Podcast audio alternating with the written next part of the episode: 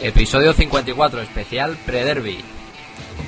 Bienvenidos a estos Atleti, comenzamos. Vamos a hacer un especial Prederby, puesto que no nos sugirió mucho el partido contra el Levante. No estábamos nosotros para hacer muchas disquisiciones y muchas disecciones del partido tan lamentable que hizo el Atlético Madrid en Valencia frente al Levante, así que decidimos posponer un poquito el par de días el podcast para sacar hoy uno, el día en que el Atlético de Madrid y el Real Madrid juegan el partido de liga de vuelta del Calderón. Y pues como siempre estamos ahí un poquito esperanzados, aunque yo creo que el bajón que supuso la derrota en Levante nos ha dejado a todos un poco noqueados. Y tengo conmigo hoy a José Antonio Vallés. José Antonio, buenas noches. Hola, buenas noches, ¿qué tal? Y a Jesús Salido. Jesús, ¿qué tal? Muy buenas, don Julio, aquí estamos. Ah, vamos a ver qué, cómo nos sale hoy esto. Vamos a ver, vamos a ver. Quería empezar un poquito por el final, mejor dicho, por el principio, por lo, por lo último, quería haber dicho. Eh, que sido las declaraciones de Futre ayer que decía: soñamos con la Champions y con fastidiar al Madrid. Hoy Simeone, no diré yo que a lo mejor le ha respondido directamente, pero sí que ha aludido a esas declaraciones, sin citarlo, sin citarlo en rueda de prensa. He dicho que es de mediocres ganar solo para fastidiar al Madrid. Y se ha abierto bastante debate al respecto en Twitter, en las redes sociales, Facebook, etcétera. Y quería preguntaros a vosotros un poquito qué os han parecido esas declaraciones tanto de Futre, un, icono del Atlético de Madrid, y Simeone, pues otro icono también del Atlético de Madrid. ¿Cómo lo habéis visto, José Antonio? Bueno, yo creo que, vamos a ver, yo, yo creo que a nadie, ningún atlético creo que puede negar que, que de cara al partido de mañana tenemos eh, dos deseos, ¿no? Uno es eh, mm, ganar por, por el Atlético de Madrid, por, por, por una cuestión eh, primero histórica, ¿no? De, ganar de una vez ya eh, un derby después de, de 13 años que, lleva, que llevamos sin ganar, por, porque eso nos eh, aupará en la clasificación y además nos dará mucha moral para intentar conseguir el objetivo que es eh, entrar en Champions, aunque lo, lo tenemos muy difícil. Y luego también, eh, yo creo que es evidente que, que también nos, eh, yo por lo menos estaré muy contento si le fastidio al Madrid eh, la liga. Lo único que evidentemente mi, mi primer objetivo es el Atlético de Madrid y es el bien del Atleti y conseguir el objetivo del Atleti y lo otro es secundario. Eh, ahora bien, eh, mm, yo creo que Simeone eh, hace muy bien en, en decir lo que dice, sobre todo porque lo que no puede ser es que se inviertan eh, los papeles, es decir, lo que no puede ser es que lo primero sea fastidiar a Madrid y lo segundo sea el Atleti, ¿no? Yo creo que ese es el sentido en el que Simeone eh, lo dice y hace muy bien, es decir, lo primero es, eh, es, es el Atleti y es eh, eh, el deseo de, de ganar por el Atleti porque, porque somos un club histórico, un club que, que tiene que mirar eh, siempre por, por su bien y por sí mismo y, y somos un club que, que no tiene que estar pensando en, en otro club, somos lo suficientemente grande como para, como para pensar en nuestro, en nuestro propio bien y en nuestros objetivos, ¿no? Y eso es lo que tiene que predominar por encima de todo. Eso no quita que, que, que también me, me vaya a hacer feliz el, el pensar que le fastidio al Madrid si gano, pero lo primero y ante todo es el, el, el bien del Atleti. Sí, lo que pasa que de- dio la sensación, ¿no? Por las declaraciones de Futre que predominaba pre- el, el fastidiar al Madrid por encima de que el Atlético de Madrid ganara. Yo creo que eso fue lo que, pasa es más pero es que también, también los, los medios, eh, también yo creo que, que sacan de quicio eso, van buscando ese titular, porque eh, no olvidemos que eh, del partido del Madrid Atleti lo que le interesa a todos los medios eh, es la parte relativa al Real Madrid y a su lucha contra con el Barcelona. No están interesados en el Atlético de Madrid, sino en lo que puedo suponer que en Madrid pierda. Entonces yo creo que también eh, van buscando ese mensaje, sobre todo porque yo creo que esas palabras de Futre sucedieron en un acto publicitario, ¿no? Eh, eh, o sea, que, van buscando un poco eso, pero bueno. Sí, sí, sí, sí, sí. No sé, Jesús, tú como si tuvieras que posicionarte entre Futre y Simeone, ¿con quién te quedarías? Pues me posiciono claramente con, con Simeone. Suscribo todo lo que ha dicho Josi por extensión el Cholo, y es la verdad. Es uno de los males que aqueja, yo creo, al, al atleticismo actual. El, el- este complejo de, de equipo pequeño, complejo de inferioridad, de tener que estar fijándonos más en lo que hacen los vecinos que lo que hacemos nosotros mismos. Y, y se ejemplifica también muy bien en el hecho de. en un hecho curioso que yo supongo que muchos lo habréis notado: es eh, la condescendencia ya con la que nos tratan los, los madridistas, ¿no? Es decir, ya han- hemos pasado a ser un equipo odiado, a ser el eterno rival, a ser el vecino simpático y que bueno, en fin, y ser objeto de, de toda clase de bromas y mm, esta, esta tarde en, en, Twitter, por ejemplo, un, un tuitero al que tenemos mucho aprecio aquí, Miguel M4, sí, de madridista de pata negra, decía eso precisamente, decir, no, yo odio al Madrid, o sea, yo odio al Atlético de Madrid y, en el sentido deportivo y, yo lo que quiero es ganar y el derby debería ser más importante incluso que el, que el Madrid-Barça. Y lo decía así, sé que no lo decía por decir, sino que él lo, lo sienta así. Y es un espíritu que ya incluso Di Stefano en su día lo dijo, que en aquella época realmente el partido, el clásico de la liga, era el, el, el derby, el derby madrileño, y es algo que lógicamente pues se ha perdido a, lo largo del tiempo y es algo que eh, si bien a lo mejor deportivamente es difícil que, que lo recuperemos por el, digamos la distancia abismal que hay entre, presupuestos y ahora mismo incluso de gestión hoy en día. Pero al menos en el sentimiento y al menos en la mentalidad yo creo que debemos salir con, con las palabras del Cholo bien grabadas en, en, la mente más que con las de, de fútbol que ya digo yo creo y estoy de acuerdo con lo que dice José, eh, lo único que ejemplifica es una mentalidad de, equipo pequeño que no se corresponde para nada con la historia de este club. Claro, lo que pasa que al final, después de tantos años, eh, sin ganar al Madrid, pero ya no solo sin ganar al Madrid, sino sin hacer unos papeles bastante secundarios en la liga, pues al final pues la gente, mucha gente se queda con esa cosa, ¿no? Para decir, pues, oye, si ganamos al Madrid, salvamos la temporada. Hombre, que estás hablando como, una, afición que, que la goleada del Barça, no, no lo olvidemos, mayoritariamente, vamos, mayoritariamente, muchísima gente pues aplaudía porque le estábamos haciendo un favor al Barça. Y por extensión estábamos jodiendo al Real Madrid. Que esa mentalidad existe. Y es una realidad y, no es una, y no es una excepción en la grada del Atlético Madrid hoy en día. No, no, no, no, no. Yo estuve en ese partido y la verdad que sentí bochorno sea, ese tipo chorno por la no por no o sea, por la derrota también, entiéndaseme, sino sino un poco por el por el, ambiente, ¿no? que había en la grada de tanta tanta tanta decir, pues oye que perdamos y así que gana la Liga el Barcelona y la pierde el Madrid. Así nos pasó. Nos metieron 6-0 y nuestra estrella del momento que era Fernando Torres pues salió pitando, como no podía ser de otra manera en ese sentido yo creo que ya no solo escuchar a, Cholo Simeone decir lo que ha dicho, sino cómo lo ha dicho, el tono en el que lo ha dicho, eh, yo sí que he sentido ahí eh, un poco de orgullo, ¿no? De, tener un entrenador que siente los colores, ¿no? O sea, yo creo que esas palabras que ha dicho Simeone eh, no hubieran sonado igual, por ejemplo, en Correo Manzano.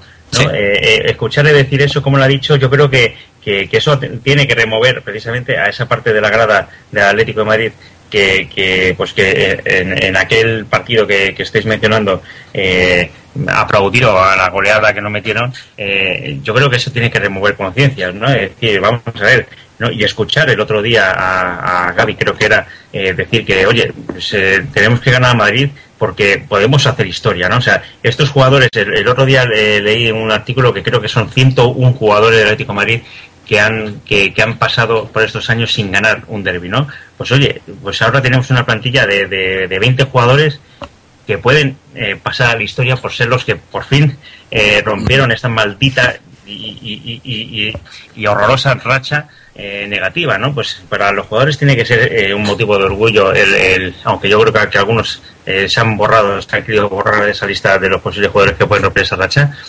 para los jugadores que, no se han borrado de, este partido, puede ser un motivo de orgullo el poder ir mm, a su a su bueno, termina el partido, aplaudir a su grada y decir, nosotros hemos sido los que hemos podido por fin eh, eh, romper este maldito maleficio, ¿no? Y para la grada tiene que ser un motivo de orgullo también poder decir, eh, yo estaba en el campo el día que, por fin conseguimos romper esto, ¿no? Y para mí, personalmente, que, voy al campo todos los días y, que voy con, mis sobrinos de, de, 15 años que no recuerdan la última vez que, que, que vieron eh, bueno, que no recuerdo, pues no, estuvieron porque porque no han podido ver, o sea, porque eran demasiado pequeños cuando cuando esto, ¿no? Que tengo un niño pequeño, la verdad que, que no, no me gustaría que, llegue mi niño de dos años a los 15 años sin ver ganar al, al Atlético contra Madrid, ¿no? O sea que hay demasiados motivos ni demasiadas razones para desear que, por fin eh, ganemos al Madrid, ¿no? Sin, sin, tener que estar pensando en, que vamos a hacer un favor al Barça, ¿no? Lo que pasa es que esas palabras de Gaby José también encierran ahí un poco de trampa, ¿no? Es decir, eh,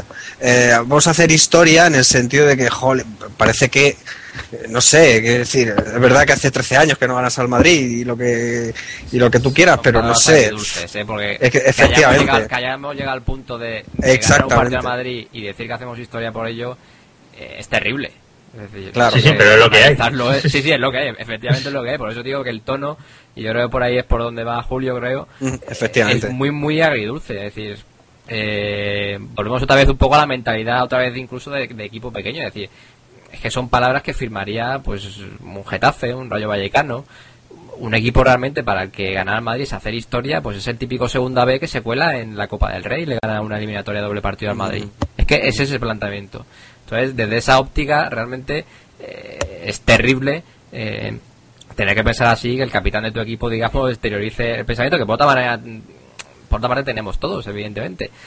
Pero, pero no deja de ser algo por lo que, bueno, habría que eh, reflexionar un poco y no agachar la cabeza, pero bueno, saber ver ese lado no tan, no tan negativo de, que, bueno, de que desgraciadamente, si por mucha gente fuera, mañana si le ganamos a Madrid habría gente en Neptuno. Y es que es así. Es decir, hay mucha gente que, que ganar, mucha gente para la que ganar Madrid ya es un título en sí. Y es una pena haber llegado a ese punto, pero ese punto se ha llegado. Se ha alcanzado hace, hace algunos años. Sí, sí, no es de ahora, no es de ahora. ¿eh? No, no, no, no, Sí, eh, yo vamos, yo he escrito un artículo hoy para Forza Leti y, titulaba Cuando ganar al Madrid ya no es suficiente. Y para mí, de verdad, que aunque mañana se ganara al Madrid y aunque ganáramos la Europa League, no sería suficiente en el sentido, en el sentido de que la temporada está siendo tan deplorable en la liga, tan malísima. Yo ya de verdad después del partido otro día de Levante, yo creo que ya no hay manera de arreglarlo aunque se clasificaran quintos estos, de verdad, yo creo que es muy difícil arreglar ya la temporada tan mediocre Liga y en Copa, que no se nos olvide, ya se nos ha olvidado, pero que antes de las Navidades el Albacete nos dejó tirados en la cuneta, eh, ganándonos los dos partidos. Ganándonos los dos partidos. Yo creo que eso ya no se termina de arreglar. ¿Por qué? Porque el mal está tan enquistado ya dentro de la institución que eso solo sería un parche, un parche para ir tirando un par de meses, para ir tirando un tiempo y luego volveríamos a la Santada de hacer esos partidos tan lamentables que, suelen hacerse cada, yo que sé, tres, cuatro o cinco partidos, pues ya te largan un partido así de, de horrible como nos ha pasado en Barcelona, en Bilbao, en Barcelona otra vez contra Español. No sé qué opináis, si esta reflexión mía estoy llegando ya a un punto un poco de hartazgo o, es así. ¿Creéis que una victoria de Madrid, de un título, arreglaría en profundidad, me refiero, eh, la situación del Atleti? Porque ya nos pasa en 2010, ya nos pasó en 2010. se ganaron dos títulos, por primera vez en la historia se ganaron dos títulos europeos en una misma temporada y, y los problemas siguieron ahí, eso es evidente. Yo creo incluso, incluso al contrario, es decir, el tema de ganar títulos puede que para una reforma en profundidad perjudique a la institución en sí, porque de alguna manera ellos encuentran ya un respaldo en, en, pues eso, precisamente en títulos y, y, digamos, legitiman a su modo el modelo de gestión, ¿no? Siempre te van a poder vender la moto mucho mejor eh, si, bueno, si ha habido títulos, y se han conseguido objetivos y, y esas cartas famosas que nos manda el nuestro presidente o el consejero de ya no recuerdo bien, a o que manda, a los abonados, pues diciendo lo que hemos conseguido la temporada pasada y los grandes logros que están por venir, pues digamos que se hace mucho más mucho más fácil. Entonces, el hecho de ganar títulos realmente, yo creo que, y aunque sea muy crudo decirlo así, perjudica eh, para una limpieza a fondo eh, como la que yo entiendes y, y, comparto, porque entiendo que, es la misma que compartimos aquí todos, una profunda remodelación en el modelo de gestión, empezando por los más altos dirigentes. Entonces, bueno, en ese sentido yo creo que ya digo, eh, llega a perjudicar, pero claro. En fin, tampoco vas a desear el mal absoluto a, no, hombre, tu equipo para, que no. Bueno, no hemos llegado a ese punto por lo menos. Creo que a la mayoría de los aficionados lo que nos da vida un poco es la liga, ¿no? Y, y, ver desde hace tanto tiempo como el Atlético de Madrid es tan irregular en la liga que, un partido, dos no, en fin.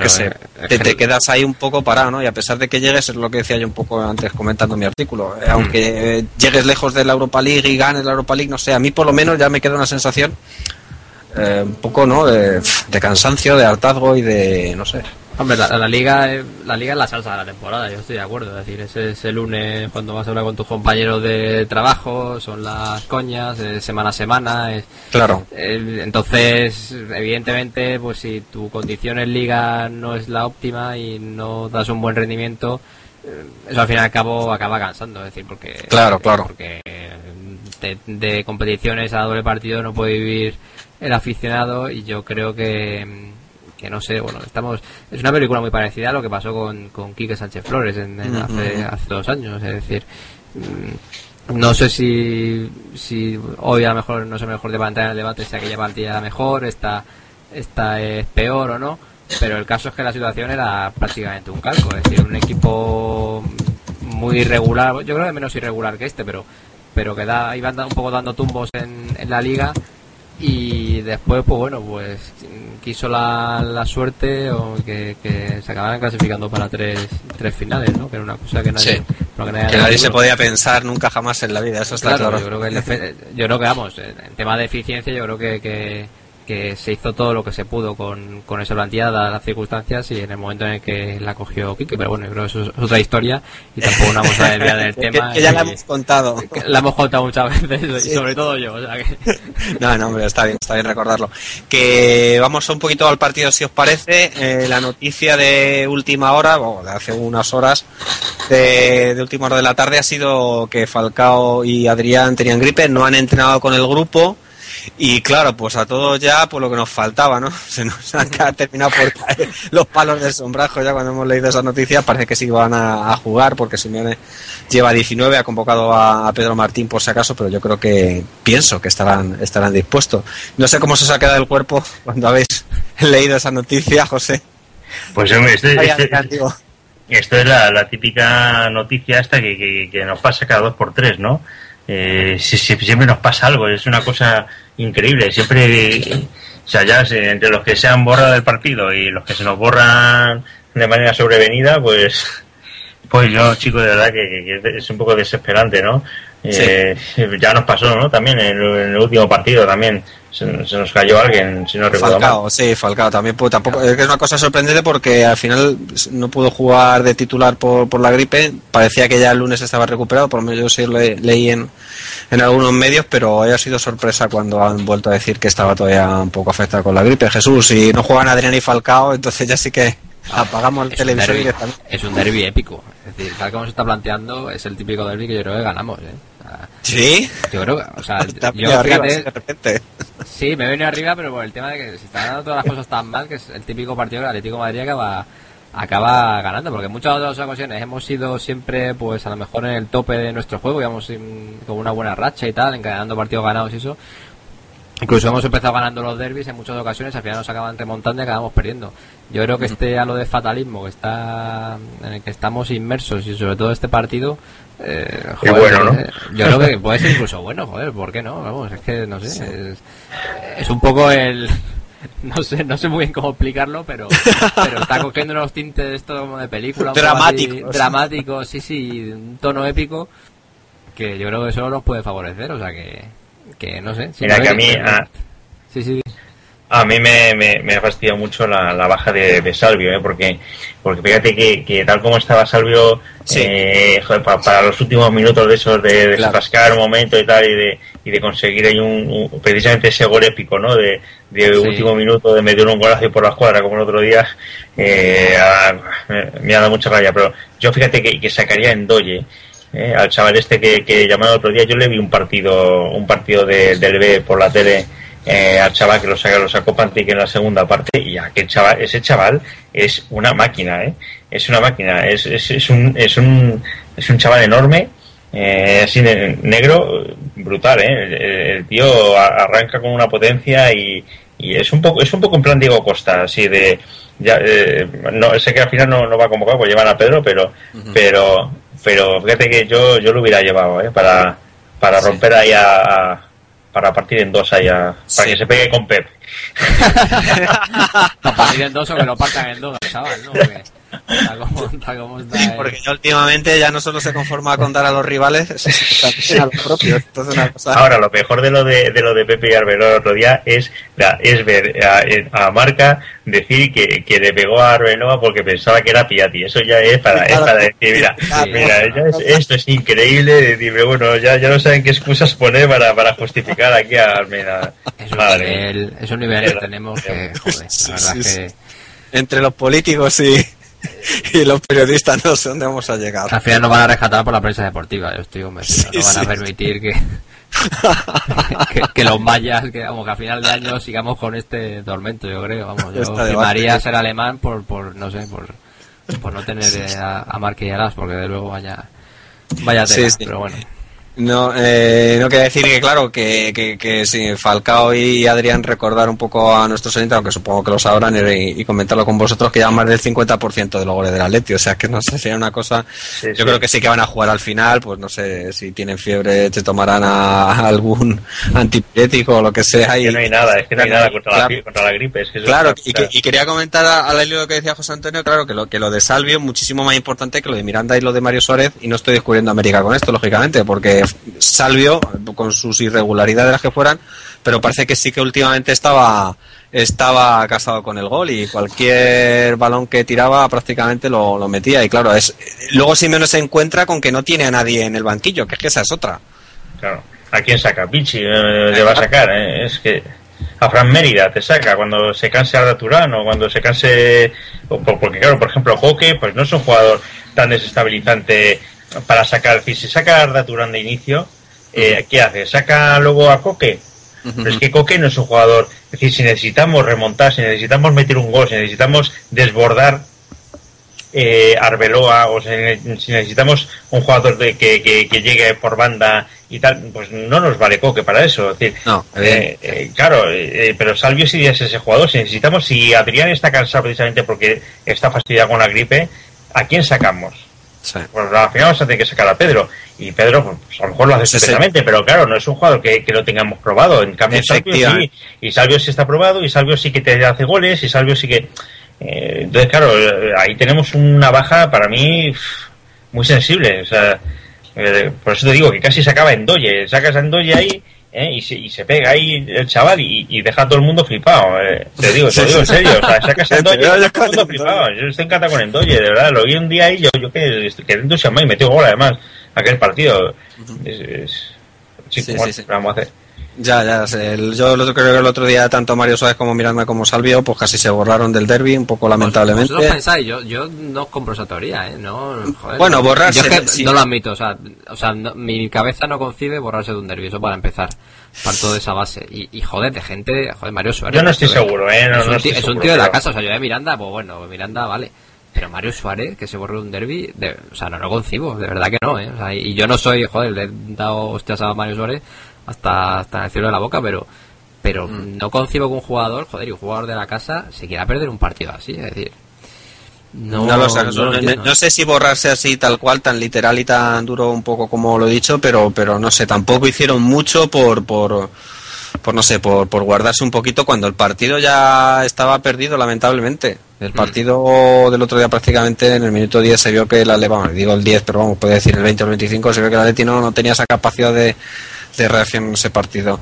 Eh, Cristiano y, Cristiano y Xavi Alonso llevan tres o cuatro partidos guardándose la tarjeta para, para el próximo partido. Sí, sí, sí, sí, efectivamente. Es ahí un poco ahí, ¿no? Jugar es un eh, Y Xavi Alonso es un tío muy guarro, muy guarro. Pero guarro, muchísimo, guarro, guarro, guarro. ¿Eh? Y el Madrid, yo estoy seguro, una teoría que tengo yo, el otro día se la comentó un madridista, es que el Madrid no ganó el otro día la Valencia porque Xavi Alonso se tuvo que guardar la tarjeta amarilla. Xavi Alonso es, el es verdad, engaña muchísimo. A mí incluso en un principio me, es un juego que se me va a engañar, pues, fuera de los torneos de juego parece incluso el más normal y tal. Pero es un jugador, es, guarro, pero más no puede. Es decir, es un jugador que está protestando cada, cada jugada, eh, encima del árbitro todo el rato. Y cuando pega, porque por ejemplo, Gaby es un tío que hace muchísimas faltas, muchísimas faltas, pero no hace faltas muy, muy guarras. Es decir, no es un tío que haga una falta. Es noble, pegando. hace faltas constantemente, es el tío que más faltas hace de toda la liga, mm. y es así, y se lleva muchas tarjetas y muchas tarjetas merecidas, pero no es un tío que haga normalmente faltas muy duras. Pero Xavi Alonso hace muchas faltas y además hace faltas duras a veces, y faltas muy feas. Eh, y Xavi Alonso el otro día contra Valencia pues no, no tocó ni una pierna. Y en Madrid yo estoy seguro que una de las razones por las que Madrid no fue capaz de ganar el otro día en Valencia es porque no, no pudo dar la cera que, que, que acostumbra. Claro, porque, porque no, no podía, porque no se quería perder el partido. ¿eh? Y el otro día, pues Miranda va y se saca una tarjeta absurda a la final del partido. Y, y, Mario, pues, está, pues, bueno, que bueno, lo de Mario, pues bueno, pues tienes ahí a Coqui, tienes a Tiago y tienes a Gaby y tal, y, no es una baja tan, tan importante. Y con Miranda, pues tienes a, a Domínguez, que, es un tío que además tiene muchísimas ganas de ganar el derby, que sé que ese sí, que no tiene ningún problema en jugar el derby, está encantado de jugarlo. Sí, sí, y previsiblemente em, va a jugar y, va a jugar con, si sigue un poco la teoría que, hemos reducido ¿no? en este época que ya lo hemos comentado, que parece ser que Simeone juega por, con parejas de central, es decir, si juega Miranda, pues juega Godín, o, es decir, juegan Miranda y Godín juntos o juegan Perea y y Domínguez juntos y quizás sea esa no la pareja de centrales. Y yo, creo que es acertado, ¿eh? porque Domínguez, la verdad, por lo menos la impresión que yo tengo, sí que le falla un poco el tema de la colocación. Yo creo que, quiero pensar que Juventud y tener al lado a Perea, la verdad es que es un, es un buen seguro, ¿eh? porque Perea te arregla una mala colocación, te la arregla la velocidad que tiene, te arregla un mal planteamiento defensivo. Yo creo que Domínguez un poco adolece de eso y creo que puede ser la causa por la que Simeone tiene muy claro lo que tú dices, que juega claramente con, con parejas muy estables en el centro de, la zaga. Pues si parece, si os parece vamos terminando, pero antes os quería preguntar un poquito, cuando vayáis a la cama hoy ya os relajéis un poco, os olvidéis de la prima de riesgo y de, y de este tipo de cuestiones que hemos vivido hoy durante todo el día, eh, ¿cómo os imagináis un poquito el partido? Pues eh, bueno, yo tengo mis dudas. Eh, bueno, realmente no estoy seguro de tener dudas. Dudo de tener dudas. sobre, sobre, la, sobre la táctica que va a emplear Simeone, ¿no? Porque eh, acordaos del partido del Barça, Simeone sacó una, una táctica un poco especial, ¿no? Una táctica muy defensiva que llevó algunas críticas, ¿no? Sobre la primera parte sacó un equipo muy defensivo, que muy defensivo atrás que dio buen resultado hasta que no metieron gol, evidentemente, entonces ya dejó de dar buen resultado, ¿no? Eh, luego la segunda parte eh, sacó un equipo más, más ofensivo, con mucha más más, que, atacó más, más arriba y también le puso una pitos al Barça. La cuestión es qué es lo que va a hacer contra, contra el Madrid. Si va a salir un poco al ataque, eh, en cuyo caso pues nos arriesgamos a que sea un, un, un partido de ida y vuelta eh, en el que podemos mm, salir mm, duramente golpeados o si va a hacer un partido defensivo ¿no? y, intentar aguantar al Madrid atrás. Cuando Simeone ha planteado los partidos, eh, digamos, eh, mm, protegiendo a su defensa, el Atlético de Madrid le ha ido bastante bien. veremos a ver. Yo creo que va, que va a hacer un planteamiento defensivo mañana.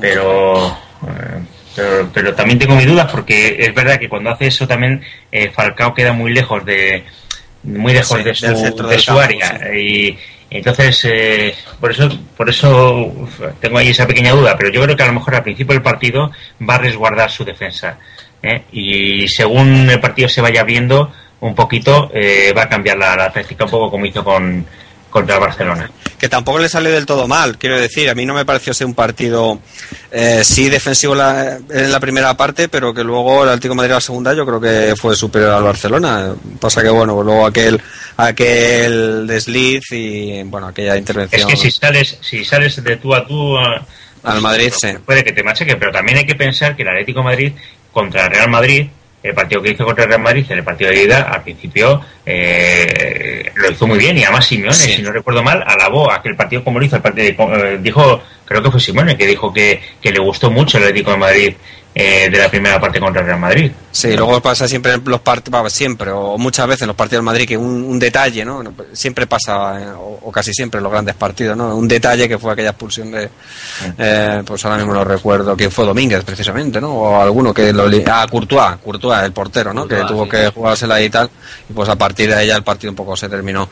Jesús, ¿cómo te imaginas el partido mañana? ¿Como José Antonio así defensivo, o crees que Cholo va a ser un poquito más valiente a jugar en casa? Y vamos a intentar ganar Madrid del principio? No tengo, la verdad es que no tengo ni idea, porque, porque claro, si sales de tú a tú y a presionar muy arriba al Madrid, el Madrid a la contra te destroza. Es un equipo que sale rapidísimo y, y en tres toques se planta arriba y arriba no te perdona.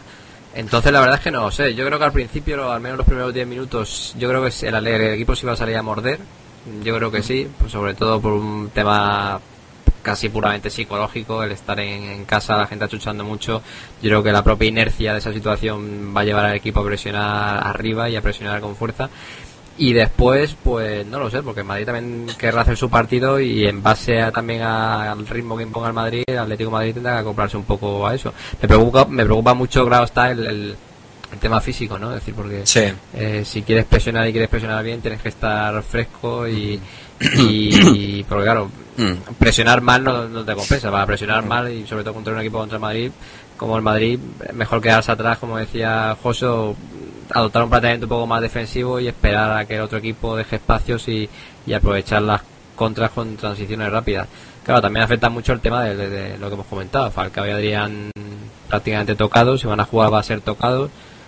Ya te condiciona mucho Lógicamente. la presión arriba, a las líneas, a la línea de salida de balón del Madrid y te condiciona también mucho tu propia salida de balón, ¿no? Pues evidentemente, pues claro, jugadores que están al, ya fundidos de por sí por una temporada que se está haciendo larga y que a lo mejor están jugando al 60-70%, pues no sé, la verdad es que es bastante es bastante complicado, es todo un reto estratégico y táctico sobre todo para Simeone porque porque bueno, es un partido en el que eh, se juega, no se juega mucho porque yo creo que tiene el puesto asegurado evidentemente, pero de cara a la gente, de cara a la afición Sí, y sobre muy todo credibilidad, partido- ¿no? efectivamente, que es un partido que todo el mundo lo está viendo y que sobre todo a Simeone pues se le, se le presumen una serie de virtudes y cualidades que a lo mejor a los otros entrenadores que no son de la casa o que no tienen el perfil de Simeone pues no tienen esa presión a lo mejor añadida, ¿no? De la casta, de la dignidad, de, de pues eso, de, de la presión arriba, de la, de la intensidad del juego.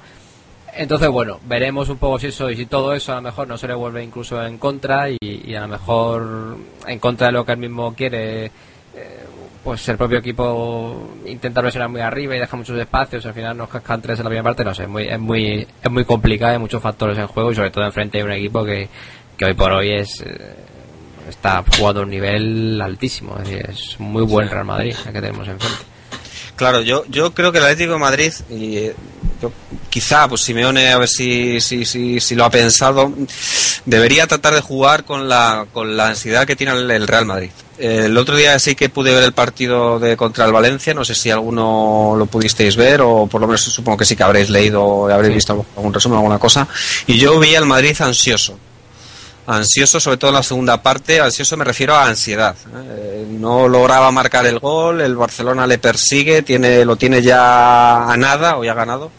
El Barcelona, como era previsible al Getafe, lo tiene solo a un punto en este momento, con un partido menos al Real Madrid. Y yo creo que si el Atlético Madrid, pues no nos gusta, ¿no? Que el Atlético Madrid salga en el Calderón ahí, como decía José, un poquito echado hacia atrás, como sale contra el Barcelona.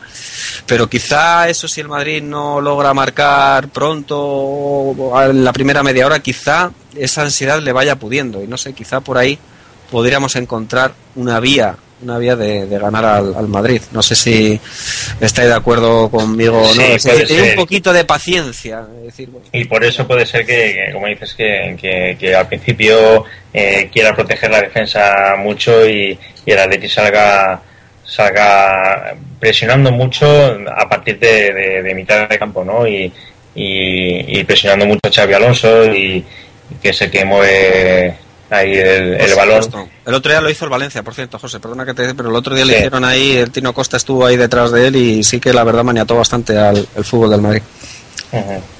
Y si no dejas correr, si no dejas correr a, a, a- a los jugadores de Madrid, pues pues se les, se les agota, porque ellos no, no crean fútbol fácilmente, ¿no? O sea que que, que si no les dejas eh, muchos muchos pasillos por los que pasar, tampoco tienen tienen Sí. demasiadas demasiadas eh, eh, facilidades, ¿no? Ujú.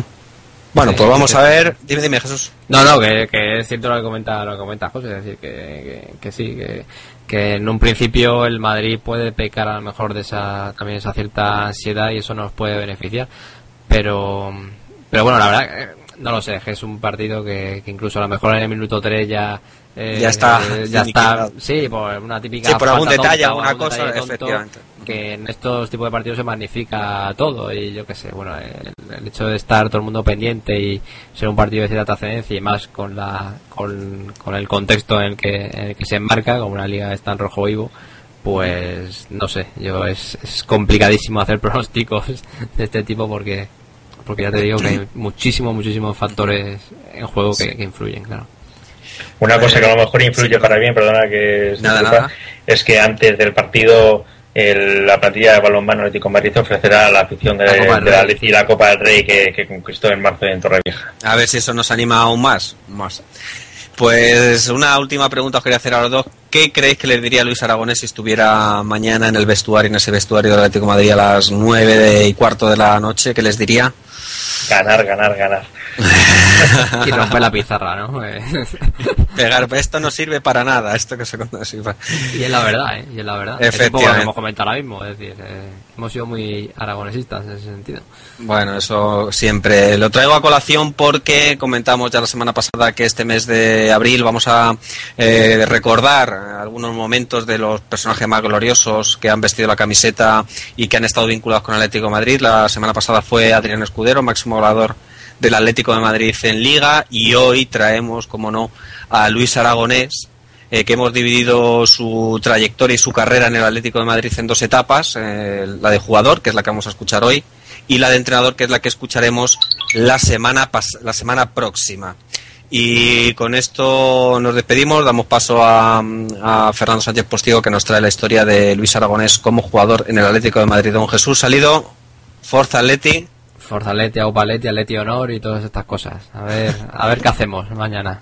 Don José Antonio, a ver si mañana nos da una alegría Atlético Madrid. Eso esperamos todos, llevamos mucho tiempo deseándolo. pues a ver si es verdad. Pues nada, nuestros oyentes despedimos, os dejamos con la historia. Un saludo y Forza Atleti.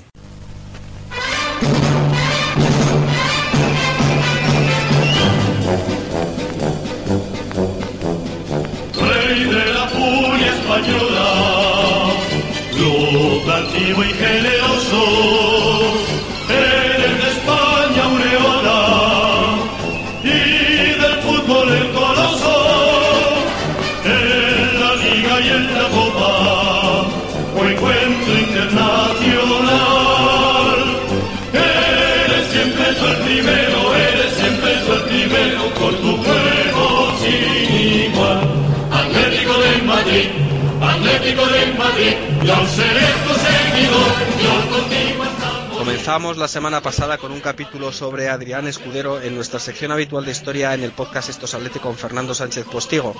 Ya comentamos que va a ser un mes de abril especial, puesto que es el mes en el que el Atlético de Madrid cumple años. Y qué mejor que continuar después de Adrián Escudero con el, para mí, no sé qué opinará Fernando, ahora nos lo contará, el mito entre los mitos de los atléticos, que es Luis Aragonés, y como tiene dos etapas mm, diferenciadas, eh, Luis Aragonés como jugador y Luis Aragonés como eh, entrenador, le vamos a dedicar dos capítulos. El de hoy como jugador. Hola Fernando, buenas noches. Hola, buenas noches. No sé si estarás de acuerdo conmigo en que Luis es el mito entre los mitos. Pues sí, porque nadie ha conseguido lo que ha conseguido Luis en el Atlético de Madrid, tanto como jugador como, como entrenador. Porque ha unado los dos factores de ser un mito como jugador y ser un mito como entrenador, que es algo muy difícil en el mundo del fútbol. Y Luis Aragonés lo ha logrado y con creces. Luis Aragonés Suárez nació el 28 de julio de 1938 en Madrid capital. Empezó a jugar en el Pinar de Hortaleza, el equipo de su barrio, y luego le fichó el Getafe, de donde pasó al Real Madrid, porque los primeros años de Luis Aragonés como jugador fueron en la cantera blanca. El Real Madrid lo fichó y lo cedió a su equipo filial en aquellos tiempos, el Plus Ultra, y tras una buena campaña en el equipo Pulsulta empezó una ronda de cesiones por diferentes equipos, el Hércules, el Huelva y el Oviedo. En esos momentos el Madrid no contaba con Luis Aragonés para el primer equipo, tenía un equipo bastante bueno el Madrid en aquellos tiempos y Luis se tuvo que hacer carrera en equipos modestos, hasta que al final eh, le traspasaron al Real Betis Balompié y ya se desligó totalmente del conjunto blanco. Empezó su carrera en el Betis y allí triunfó plenamente. En el tiempo que estuvo, dos temporadas, se hizo con un nombre en Primera División hasta que el Atlético de Madrid le fichó en abril de 1964. Fue el primer fichaje de Vicente Calderón y así no se puede empezar mejor una presidencia. Ah, perdona, pues eso, perdona, pues eso no lo sabía yo que había sido el primer fichaje de Luis Aragonés. Reconozco que no lo sabía. Ficharon, ficharon a tres jugadores del Betis, Luis Aragonés, Colo y Martínez, en un pack de tres pero el más conocido de ellos era Luis Aragonés y fue el primer fichaje de Calderón porque era abril del 64 y recordemos que Calderón llegó en marzo del 64. Efectivamente. Se podían hacer fichajes en aquel momento eh, para la Copa del Rey a última hora de esa temporada y Luis Aragonés llegó y le contrataron junto a sus compañeros Martínez y Colo. Y desde el primer momento Luis Aragonés fue titular indiscutible en el Club Atlético de Madrid. Su puesto en el campo era un centrocampista ofensivo, se movía por toda la franja atacante más tendente hacia la banda derecha, ya que era un jugador diestro y formó una pareja de lujo con Armando Ufarte, que era extremo derecho, y Luis Aragonés estaba un poco por detrás de Armando y entre los dos se volvían locas a las defensas. Fue una de las mejores eh, parejas de banda derecha de la historia del Atlético de Madrid y del fútbol español. Año a año Luis Aragonés fue aumentando su leyenda como jugador rojiblanco. Además, una de sus especialidades era el lanzamiento de faltas directas. Sí. Un auténtico especialista, metió muchos goles y otros tantos que estuvieron a punto de marcar. Al final de los entrenamientos se quedaba a practicar, ponía una especie de valla con una cuerda, ya que en esa época no había los típicos muñequitos de ahora, Ajá. y manual, manualmente cogían una valla, ah, ponían una cuerda y ahí estaba tirando faltas en el Vicente Calderón, que es a donde se entrenaba antiguamente una y otra vez. Y eso le valió para meter muchos goles, porque las cifras de Luis Aragonés como goleador rojiblanco son impresionantes. No en vano es el máximo goleador de toda la historia. En 372 partidos oficiales logró 171 goles y recordamos que no era delantero, era un centrocampista ofensivo. De esos goles, 265 encuentros de liga, 123 goles, segundo máximo goleador tras Escudero en liga, 55 partidos de Copa, 22 goles, 21 partidos en la Copa Europa, 12 dianas y sobre todo aquí hay que hacer un apartado especial, Claro. un gol que nunca se nos olvidará de Luis Aragonés. Esa mítica falta en la final de la Copa Europa contra el Bayern de Múnich, un lanzamiento, quedaban 7 minutos, estábamos ya en la prórroga y Luis Aragonés batió al portero alemán Mayer, el mejor portero de la historia de Alemania, ponía el 0-1, el Atlético de Madrid estaba a 7 minutos de ganar la Copa Europa. Luego ya vino el gol De del Schwarzenberg. maldito- del maldito defensa alemán con ese nombre tan difícil. Sí, sí. Porque ese gol podía haber sido el gol más importante no solo de la historia de Luis Aragonés, sino de la historia del Del. Atlético de Madrid, efectivamente. Un golazo de falta que nunca se nos olvidará aunque, aunque perdamos esa final, porque al fin y al cabo es un recuerdo agridulce, pero más de uno nos daríamos con un canto en los dientes de volver a vivir Volver a, la Copa efectivamente. No, y que hay que recordar que ese Bayern de Múnich es el mejor Bayern de Múnich de la historia, porque ganó la 74, la Copa de Europa del 74, la del 75 y la del 76. Y era Y el ese- 70% de la selección alemana. Que ganó el Mundial ese verano. El 70 eh, justo ganó un mundial justo la temporada que perdimos la final de la Copa Europa. Y que ya había ganado la Eurocopa de Bélgica Sí, en 72. el 72 y en el 70 había llegado a las semifinales de- del Mundial. O sea que nos estábamos enfrentando más que contra el Bayern de Múnich, Prácticamente. contra eh, la selección alemana más alguna añadido. Efectivamente. O sea, era un equipazo impresionante. El Atlético de Madrid le plantó cara con Luis Aragones a la cabeza, pero en el partido de desempate perdimos 4-0. Desde luego que te iba, como te iba a hacer un breve inciso, que Luis Aragonés era, era un líder, no solo que fuera el mejor jugador o el máximo goleador, todo esto que estamos contando, sino desde luego era un líder dentro del vestuario. Sí, sí. Era- Su ascendencia era tremenda, porque desde su posición en el medio campo, además, era el que distribuía todo el juego del Atleti, tenía un- mucho carácter, mucha personalidad, como luego ya demostraría como entrenador, Ujú. y todo el juego del Atleti pivotaba en su persona. Y hay que decir que la afición del Atleti a Luis Aragonés eh, tuvo temporadas que le, le silbaba. Por ejemplo, al principio de su trayectoria tuvo un año así un poco regular y el público se mostró bastante crítico con su rendimiento. Que en aquella época eh, no se permitía un bajón de los jugadores en ningún momento y hasta una estrella como Luis Aragonés podía ser abro- abroncado en el Calderón. También le pasó a Adelardo, Sí. que un- que una temporada que tuvo mala el público se le echó encima. O sea que en esa época los jugadores sabían que no se podían dormir en los laureles en absoluto. Y luego hay que decir que también Luis Aragonés formó parte de otra delantera que no tiene un nombre así asignado. Algunos mm, he leído por ahí comentan eh, la delantera del Manzanares. Bueno, pues eh, eran Luis Aragonés, Irureta, Ufarte, eh, Gárate y Alberto. Sí, fue la temporada 69-70 sobre todo cuando más rendimiento dieron esos jugadores, porque en esa temporada el Atlético de Madrid ganó la liga y rindieron muy bien esa delantera. No en vano el Pichichi lo consiguieron Luis Aragonés y Gárate, junto a Mancio, los tres Mancio. empatados con 16 goles. La, la Sí. única vez en la historia del Pichichi, Sí, sí, vamos, sí. del Pichichi y del... Tres del- jugadores Nunca jamás. empatados con 16 goles y dos del mismo equipo.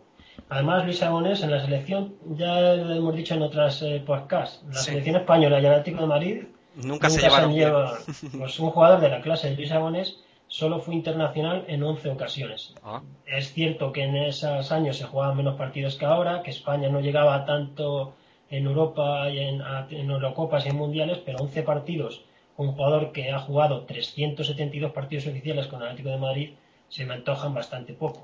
Sí, y de decir de Luis también comentar que bueno fue el primer jugador que marcó el gol, un gol en, en el Manzanares.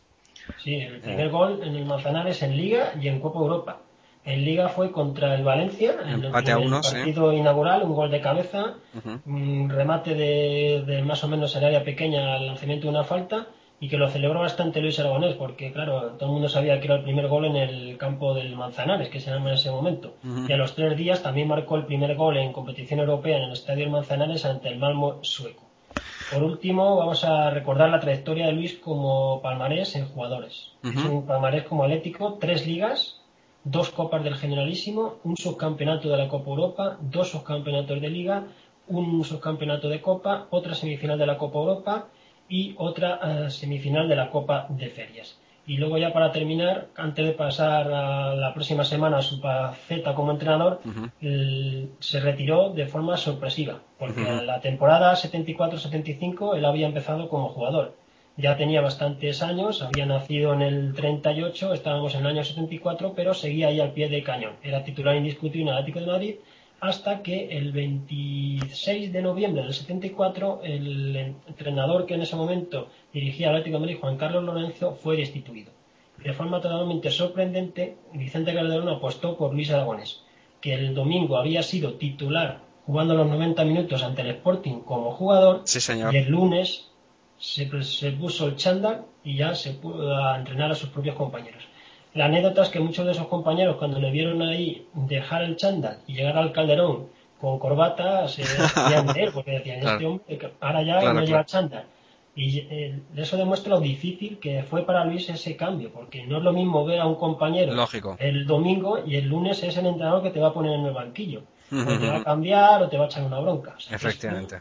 es un, es un hito en el fútbol pasar de entrenador a jugador en 24 horas. No sé si habrá habido más casos en historia, pero que yo recuerde eh, es casi imposible que haya habido alguno tan exageradamente de un día para otro, porque puede ser que te retires en junio y luego en septiembre empieces, pero de un domingo jugador a un lunes entrenador, yo no recuerdo nada. Y luego ya por último, el homenaje a Luis Aragonés, porque en esa época los homenajes eran sagrados, se celebró el 30 de septiembre del 78. El Atlético de Madrid perdió 3-2 contra el Cosmos de Estados Unidos de Norteamérica, era el Cosmos de Pelé.